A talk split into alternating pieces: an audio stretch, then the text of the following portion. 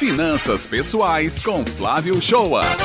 Bom dia, ouvintes da Rádio Tabajara FM. Semana passada fiz a pergunta de como andava seus hábitos e sua relação com o consumo durante a pandemia. Pois bem, dia 7 de maio, semana passada, foi divulgado na página da revista Exame uma inédita pesquisa feita pela Confederação Nacional das Indústrias, com 2.005 entrevistas realizadas entre 2 e 4 de maio em todos os estados da Federação Brasileira sobre como andava o consumo do brasileiro na pandemia. A pesquisa foi feita por telefone. O resultado foi de que a cada quatro brasileiros, três reduziram os gastos pessoais nos últimos dois meses. Por trás do aperto nos cintos estão motivos como insegurança, perda de renda ou dificuldade de circulação com o isolamento social. A pesquisa revela também um sentimento pessimista para as compras após o isolamento social. Em 15 categorias, apenas duas, a maioria dos entrevistados relatou estar gastando mais do que antes da crise, com produtos de limpeza e de higiene pessoal. Nas demais, foi mantido ou reduzido o nível de compras em relação antes da pandemia. As maiores quedas foram nas categorias de calçados, roupas e cosméticos. E as razões? Nas razões, a insegurança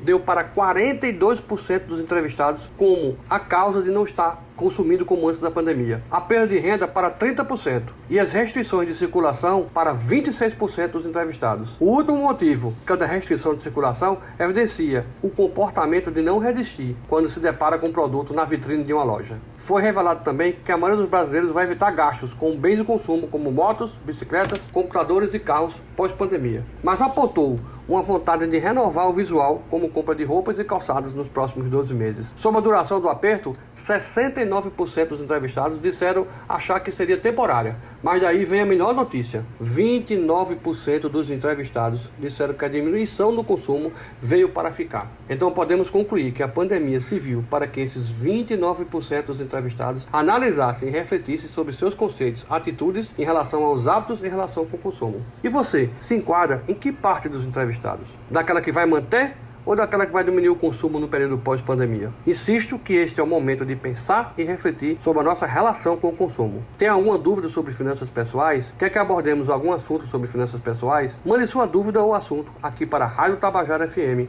coluna Finanças Pessoais do Jornal Estadual, que vamos responder. Tenham todos uma boa semana e levemos fé que essa fase passará, que nos dará uma grande lição de como nos preparar financeiramente com um propósito de vida financeira de longo prazo.